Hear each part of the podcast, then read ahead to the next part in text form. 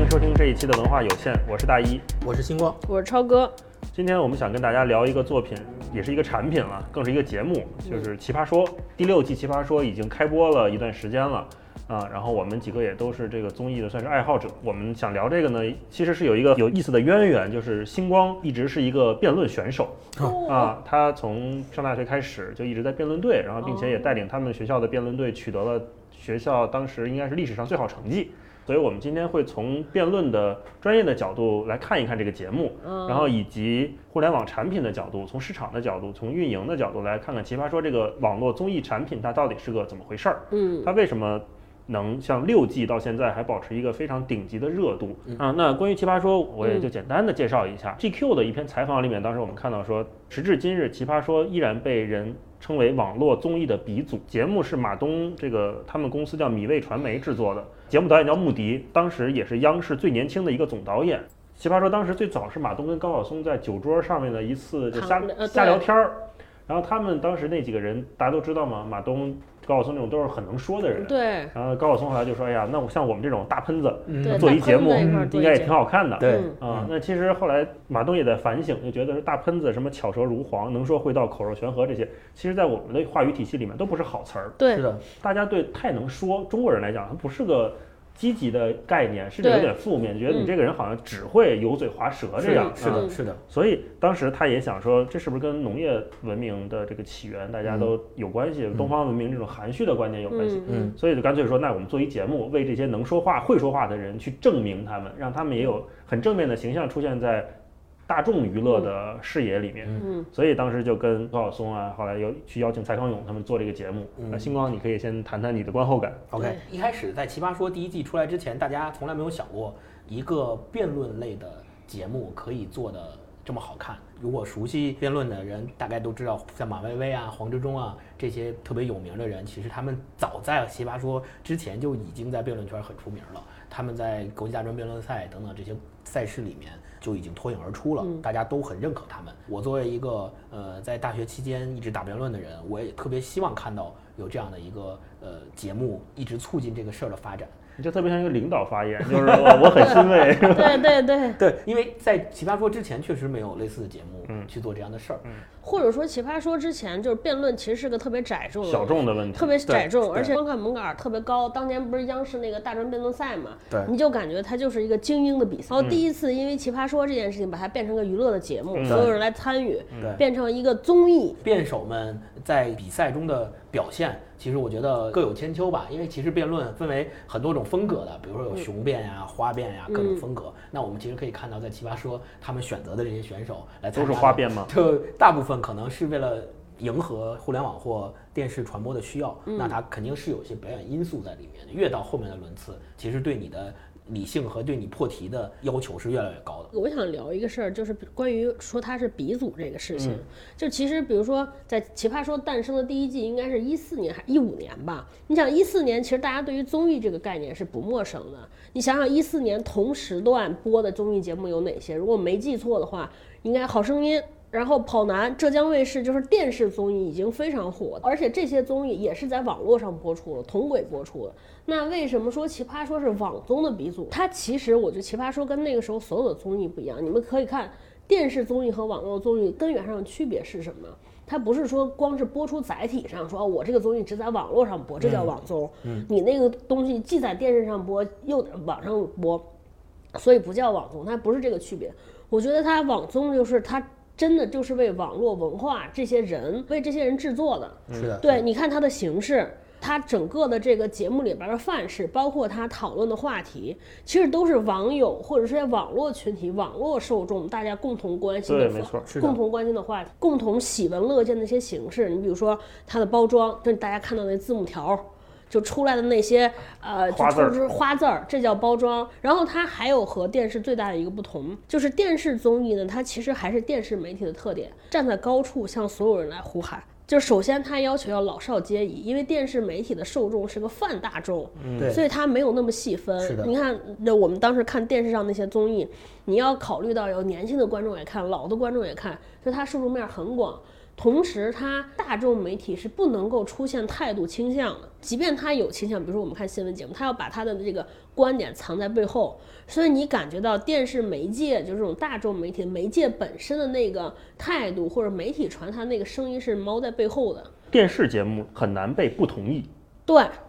但是像网络综艺，像《奇葩说》这样的节目，它有鲜明的观点，甚至会去主动冒犯一些人，是，比如许知远。对，许志远在采访马东那次的那个十三幺里面，其实两个人我觉得谈的还挺精彩的。是，马东就直接说这就不是给你看的。对，就是只有网络综艺的节目，就是网络上的节目，你会发现它商品化更明显。因为我大学学的是这个传播嘛，最早的综艺节目，综艺这个词儿就英文翻译叫 variety。就它就是一个多样的、多种多样的那个单词，哦，对它其实就是除了新闻、体育这些其他，它是个就是综合综合的这个多样的东西。最早期的大家可以回看，你像咱们最早时候看的综艺，小时候综艺大观，跟现在讲的综艺完全不是一个概念动物念。乐园，那个时候的综艺，它其实就是说我要把舞台上的东西用电视的技术予以呈现，嗯，所以它整个那个节目的范本还是一个舞台的范本。你就想我们看综艺大观，一堆人在跳舞。唱歌就是因为不是所有人都能去这个现场看演出，那我把它搬到电视上，嗯所以它就相当于是我把舞台上的一个东西形成一个闭环。但是网综不一样，网综是我的观众的参与和互动也是节目的一部分。比如说现在好多综艺，它特别强调弹幕，弹幕就是这个节目的组成部。你会发现现在好多年轻人看看这些综艺。我们根本不在乎演的是什么，反倒这些弹幕的内容成为了大家更为关注的话题。是的，是的，对，但是就是大众当时那种大众媒介不不是这样，大众是我不管你是怎么感受，我只要保证我这个上面的演演出成为一个闭环就可以。你看这个春晚就是，嗯，它虽然有什么摇一摇了乱七八糟的扫码，但是你会发现它的节目过程或者它的节目结果是不受你的现就是场外的人对。或者是线下的观众的用户的喜好而而影响的。对。但是你看《奇葩说》这些节目完全不一样，包括后来的这些吐槽大会是辩手在讨论什么，谁上。留谁谁下，其实都是由观众参与来讨论出来，所以它完全就是一个去中心化的产物。这也就是为什么说大家这么喜欢，因为第一次你就感觉是民意的胜利。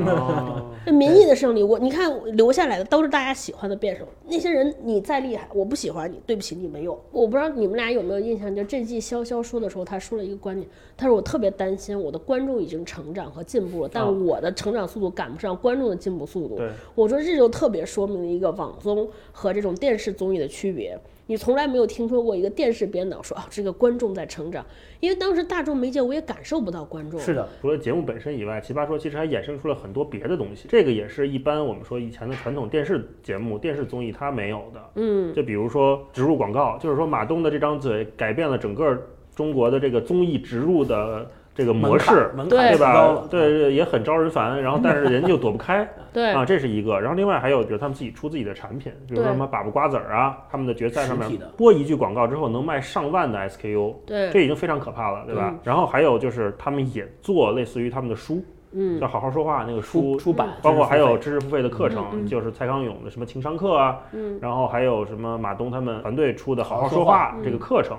他们把他们整个这一个 IP 不光是内容延续了六年，他们也把他们自己周边能开发的。很多东西都在重新的在做定义，在做开发。奇葩说这个产品我们就先讲到这儿。嗯那其实我觉得接下来可以谈谈辩论这件事儿本身。像我们在看奇葩说的时候，这个节目离真正的辩论比赛有多远？除了从一个综艺看段子、看金句的角度看这个比赛以外，我们还能从什么角度观察这个节目？比如说第六季现在在播的，呃，第六季前期的赛制，它是两个人分别去跟对方去辩，然后它分三个阶段，第一个阶段是立论阶段，然后是开杠阶段，对最后是结辩阶段。这三个阶段在正规的辩论比赛中，它都是有相应的环节的。我们要探讨辩论的起源到底是怎么来的，这个众说纷纭了。有很多人就说人类会说话，他就有辩论嗯对，对然后就是有些人说是当人类有语言了。产生观点了，两个人只要产生观点上的不同，一个人要说服另一个人的时候，嗯就会产生辩论。辩论对，这个可能是呃，我们讲叫泛化的辩论的起源。嗯那我们再继续往这个人类历史的后面去捋的话，我们会发现，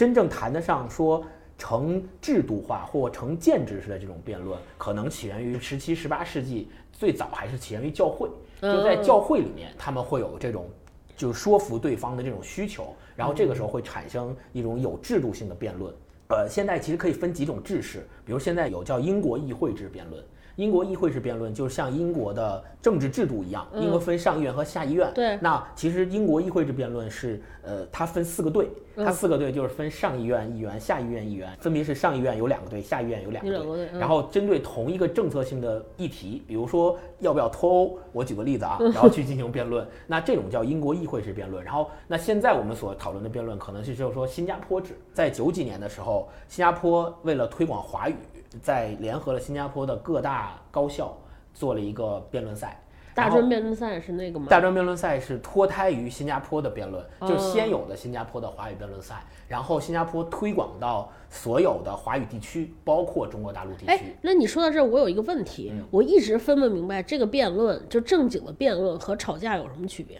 一个有裁判，一个没裁判。但我不知道这有什么区别。双方辩论并不是为了去说服对方，而是为了说给裁判听，或者是说给观众听。但是这也并不代表说一场辩论赛我判正方赢，就证明正方所持的观点优于反方，也不证明正方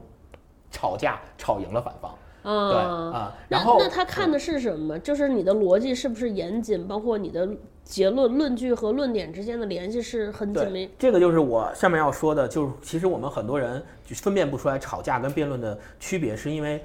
吵架里面所运用的很多技巧，虽然跟辩论里面所运用的技巧可能是相通的，但是可能我们在吵架中更多的用到的是诡辩。有很多特别喜欢诡辩的人，他会用一些含糊其辞啊、偷换概念啊等等的这些方式来达到战胜你的目的。我自己认为啊，就是奇葩说有一些来参赛的选手。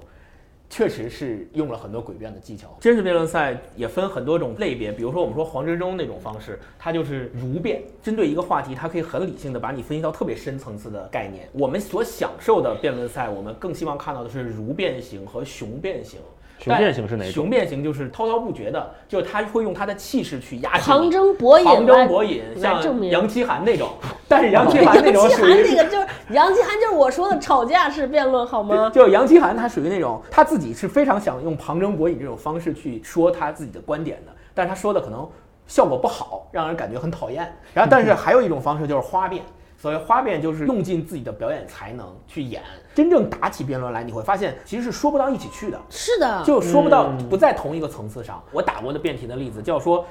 中国现在应不应该追讨外流文物？嗯，正方是应该，反反方是不不应该。应该。我当时是做的反方，当时我拿到这个辩题的时候，很一度很绝望，因为你也觉得肯定是应该。对，因为因为我怎么样去表达说中国现在不应该追讨外流文物，这个政治非常不正确，我怎么说但是你可以找一个角度，比如说我们来一起辩正在，对，超哥这一点非常的犀利。就是当时我们最终找到一个破题的点，就是说我们同意中国应该追讨万流文物，但不是现在。但恰恰在这个辩题里面，现在这个题眼非常关键。当时正方他无论他说什么样的观点，我们都同意，但我们告诉你不是现在。嗯，我们只要把为什么不是现在这一个点站住了，我们这场辩论就处于不败之地。这个是我们在破题上找到了一个新的角度，嗯就像黄哲忠一样，他经常会找到别人想不到的角度。哎，那我想问一下，就是现在该不该追讨外流文物？这个现在是设计辩题的时候专门放进去的吗？这个是出辩题的人，他当时给了反方一个机会吗？他是这么设置的吗？我不是他可能没有出辩题，肯定是尽量中立，他并没有细想这个问题。就是这是辩手的技术，嗯就相当于那个，比如说你去拉二胡的时候，你拉一个曲的时候，就是你是自动有一些本能，你的专业技能就说啊，我能拆解这个曲子，什么时候是应该该接，对对对对对对哦对对，这个可能就变变变成一个经验。我刚才说现在的奇葩说的概念就是包括呃立论。开杠和结辩，其实在正规的辩论里面都是有的。正规辩论可能是三个人或四个人，就刚我说的新加坡式。有一个人负责立论，，中有一个人一辩，通常一辩是负责立论提出立论，嗯然后二辩、三辩负责对辩和对辩和攻辩。嗯攻辩就是说二辩和三辩站起来，各向对方的四位辩手提一个问题，对方四位辩手只有回答不能反问，这是攻辩。对辩就是现在的开杠。嗯对辩就是两个人站起来，互相问对方问题，嗯互相回答对方问题，交锋可以反问。另外还有一个就是自由辩，自由辩就是在团体的时候才会有自由辩，嗯就是四个人随便谁都可以站起来问对方问题，以及回答问题，以及反问。然后最后就是结辩，结辩就是思辨结辩的过程。所以我说，在奇葩说现在这个观念中，就是现在这个赛季里面，他可能考验的更多是个人能力更多，对然后到后期如果组成队伍了以后，会考验一个团队配合。就是谁负责什么问题。这个在我们之前有些人特别适合开杠，对吧？就对，就我们在会准备辩题的时候，我们会发现说，如果有一个人他的逻辑性和条理性非常清楚，那他是适合一辩和四辩的位置。嗯那一个有些人他反应特别快，他梗特别多，他能够很爆金句爆的特别好，那他可能适合二辩和三辩的位置。我们会根据这个位置不同去那你安排不同之前都的角色是打哪个？我之前是四辩，哎呦就最终总结的啊这个嗯对四遍的一个，就我自己最笨的人都在 一我一遍和四遍吵不过。对我自己的一个亲身感受，就是我可能现场临场反应的能力没有二遍跟三遍强。但是如果我经过场下的一个非常充足的准备以后，嗯。我在场上通过我的结辩，能够把前面大家所提到的那些环节里面所提到的对方的问题，我能够很好的抓过来，在我的结辩中把这个问题打倒，然后同时又在最后对我们的辩题做一个升华，不管是感情上的升华，比如在奇葩说里常见的潇潇式的那种，或者是大王是那种，他们特别喜欢打感情牌。嗯那这种感情上的升华，我在最后结辩起到一个力挽狂澜的效果，我觉得是非常就是很容易的。对比如说嗯这次奇葩说能够起到力挽狂澜效果，就是那个杨奇涵那一场。对，杨奇最后涵那一句话，最后的那个结辩是决定了他这场的胜利。他当时那场比赛的辩题，他说的是正确的废话该要不该要说他的观点是正确的废话应该说，嗯但是他被反方在立论阶段和开杠阶段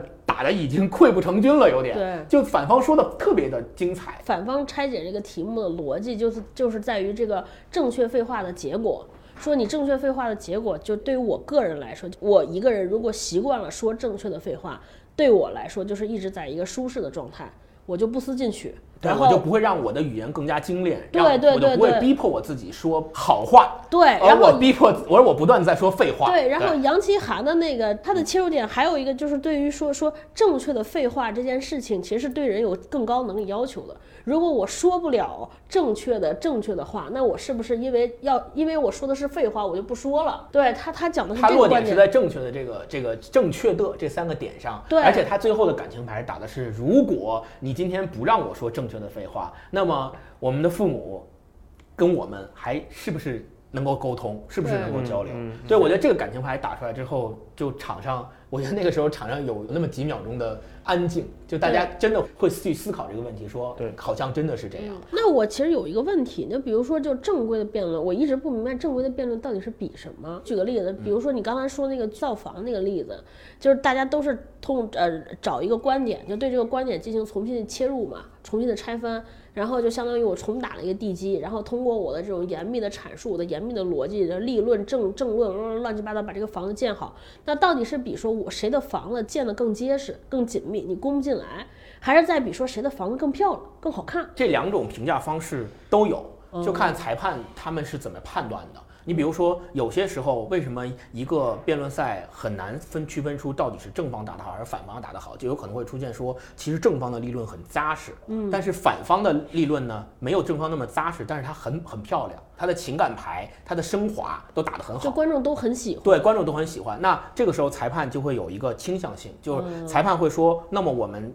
基于这个辩题本身，那我们到底是更倾向于那个滴水不漏、做的非常扎实的那一方，还是倾向于情感牌和升华打得很好的那一方？这个时候裁判的选择会对整场辩论赛的一个呃过程是起一个就是决定性的作用。但是有时候你会看到，比哦，如说你们正经辩论也考是有找的是有漂亮 也看梗和金句啊。也会看，对，然后还有就是辩题上面，我们大概把辩题分为三种，一种叫政策性命题，一种叫价值命题，一种叫事实命题。嗯所谓事实命题就是什么东西是什么东西，或什么东西不是什么东西，这叫事实性命题。爱是不是绑架？对，这叫事实性命题。价值性命命题是更多奇葩说现在的命题，比如说，当我有一个按钮黑科技的时候，我应不应该按？应该与不应该，这是价值判断。价值观，嗯，对，然后政策性命题在辩论赛里很少出现了。政策性命题就是说，我们应不应该脱欧，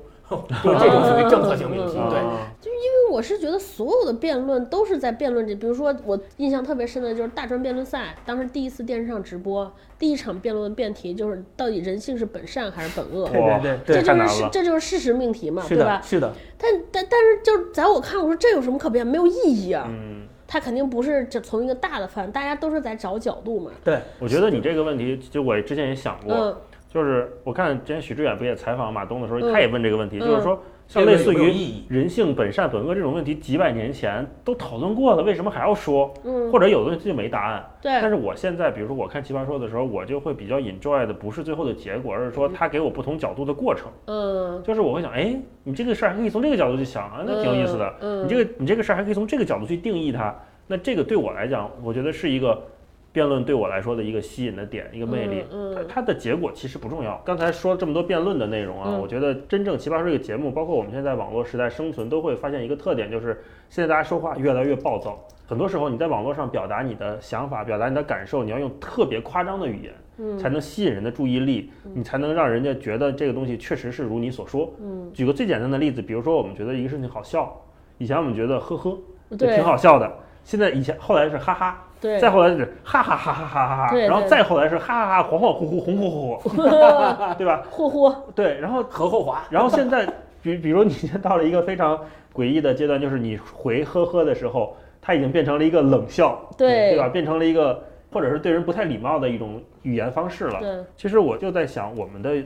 社会发展是不是一部语言贬值史？很多词汇在我们现在这里面越来越词不达意了，或者它的那个信息密度、信息浓度越来越淡了。嗯，嗯，这种东西会不会跟我们的网络社会的生存环境有关系？我们一方面又在很享受，似乎很享受这种强烈的呃符号的冲击，比如说。呃，在《奇葩说》这种节目里面，我们能看到非常鲜艳的，除了色彩信号以外，那些语言信号也非常强烈，各种金句，各种押韵，呃，各种什么对称，这种我们听起来是脑子中是有快感的。对，对，一方面，这种快感引领我们去追随他们；另一方面，这种快感又给我们带来了一种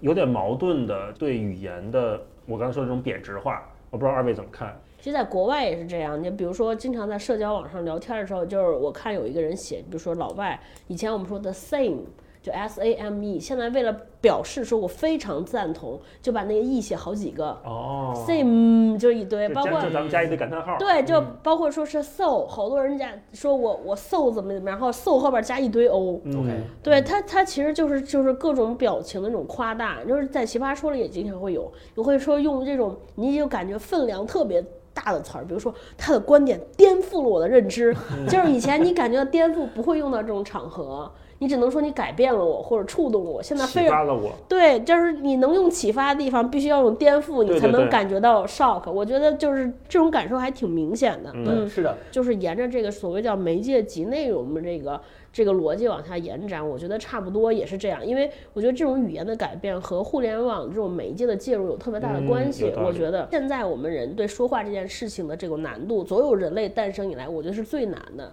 大家想想，如果没有微信、没有短信之前，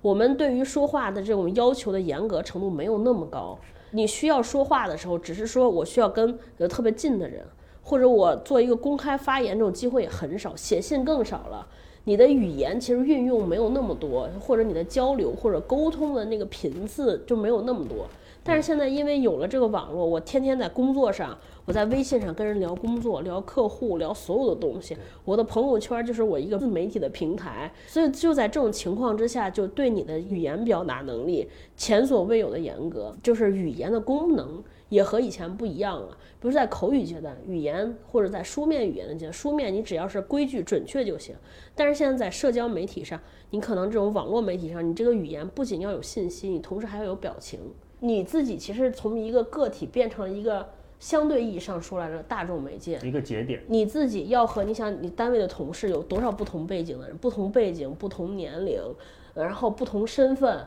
你发一条朋友圈的时候，你要影响这么多不同的人，所以你的那个语言的颗粒度必须变粗。你想让这些人看到你的消息的时候，他们同时也要在好多消息当中来筛选。没错。那那个时候你就必须需要美你语言的魅力，你语语言的色彩不一样，你才能脱颖而出，让他们看见你。我当时看了一本书，书名我忘了，他就说就是互联网时代人们的话语有一些特点。第一，他说这是叫什么幼稚化或者孩童化，因为就是用互联网的首先都是年轻人。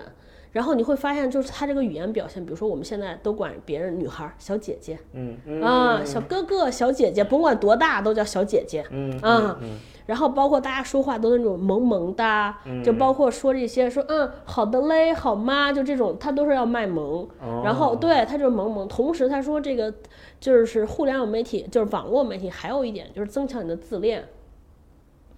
就是以前你都是有一个中心，那现在有了这个互联网的时候，我们每个人自己都是一个中心，对，所以你可以被看见了。你第一次拥有了一个被看见的机会，然后你就越有这种机会，你就越希望被看见。是的，你越希望被看见，你就开始说，哎，我就开始过多的关注自己，就是修辞上、表达上就开始无限的开始夸张，开始表演。嗯对，嗯这是一个反向被塑造的过程。你想让别人嗯听到，你想让别人更快、更容易听到你说的话，那你说的话一定是要不像以前一样。那你们俩会不会对这种现象感到一些困扰？就觉得哎呀挺难的，就比如琢磨一个朋友圈的文案要想很久，会有这种想困扰吗？嗯我自己的亲身经历是，呃，有。我出去玩的时候，有时候发一些照片儿，然后要可能要配一些文案，我就会，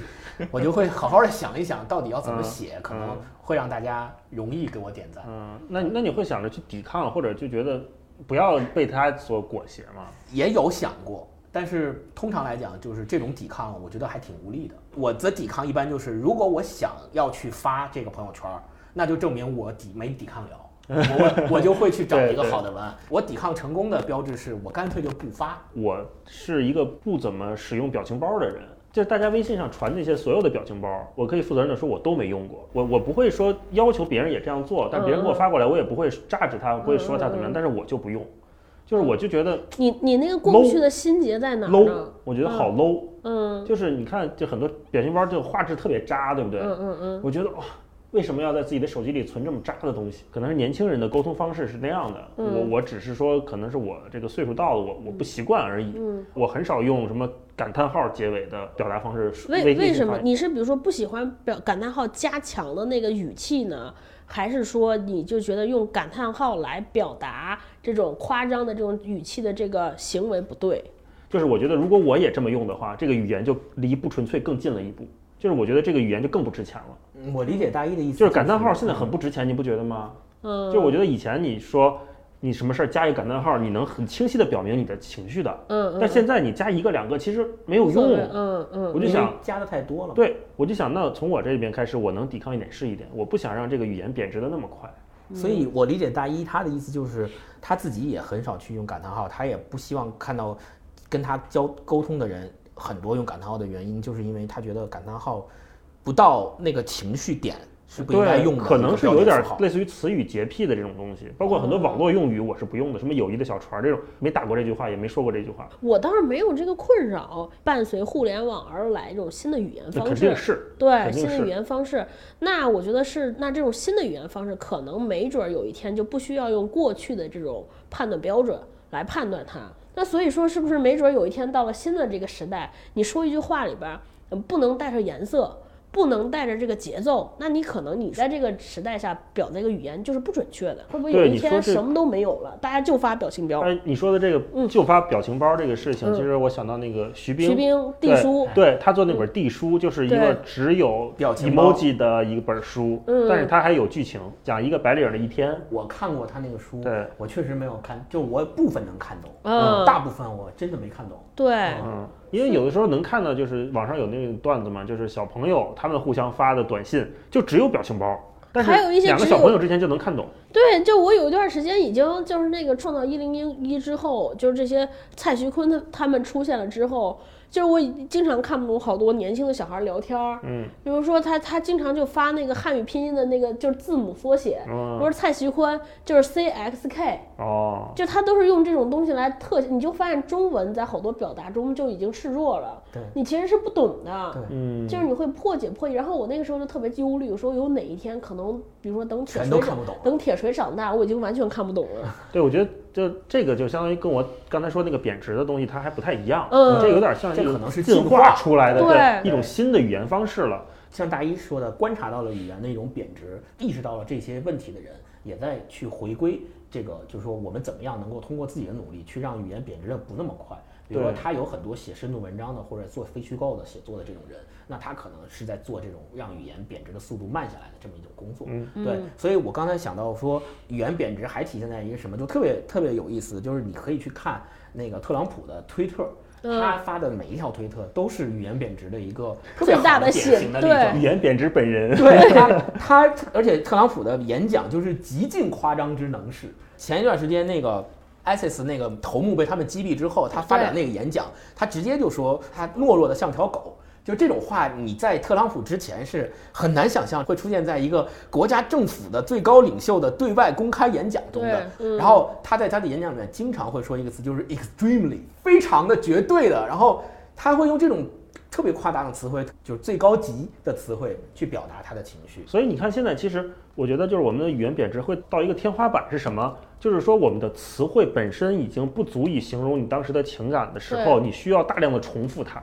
而且它没有层次了。对，但如果我每一次都用极其，每一次都用极其，那的集齐就不值钱了对了。极其就我就不知道极其到底是你们说这有没有可能是和这种东方人说话相比，西方人就已经很夸张？你看他们那词，amazing、fabulous，就这种大词儿，对对对你就觉得中国就顶多说哦，你挺好，非常好。就是在他们那个语言交流，great 就是一个非常一般的词了。常规很常规。Fine，就已经是一个，就是咱们说的 How are you fine，对他们来说，interesting 就就是 interesting 就是不好的意思了。对他们说 fine 就是已经说啊不怎么样，就就是这啊种就敷衍了。就是中文现在这种语言的这种夸张，会不会是和这种中西方文化之间的壁垒在消融有关系？然后我们可能越来越向西方化那种方式向有关系。有可能，我觉得是有这个关系的，但是我觉得这不是个太好的事儿。嗯，嗯，就是语言的层次、语言的色彩太太弱了，就是很遗憾。所以说现在其实好多人发现重新读木心的诗的时候，才会感觉到说哇，这个诗的意境好。从前慢，从前慢，好美。说你对卸下一把锁，你锁了，他就懂了。对他就会觉得哇，这诗虽然看起来寥寥数语，但是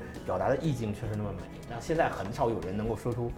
这样美的话。对。对，那《时间》更短了。行，那今天就先聊到这里。好好好，嗯，等会儿有什么想跟我们讨论的，也可以在留言区跟我们互动。嗯欢迎大家留言。嗯，好，就这样，拜拜拜拜拜拜。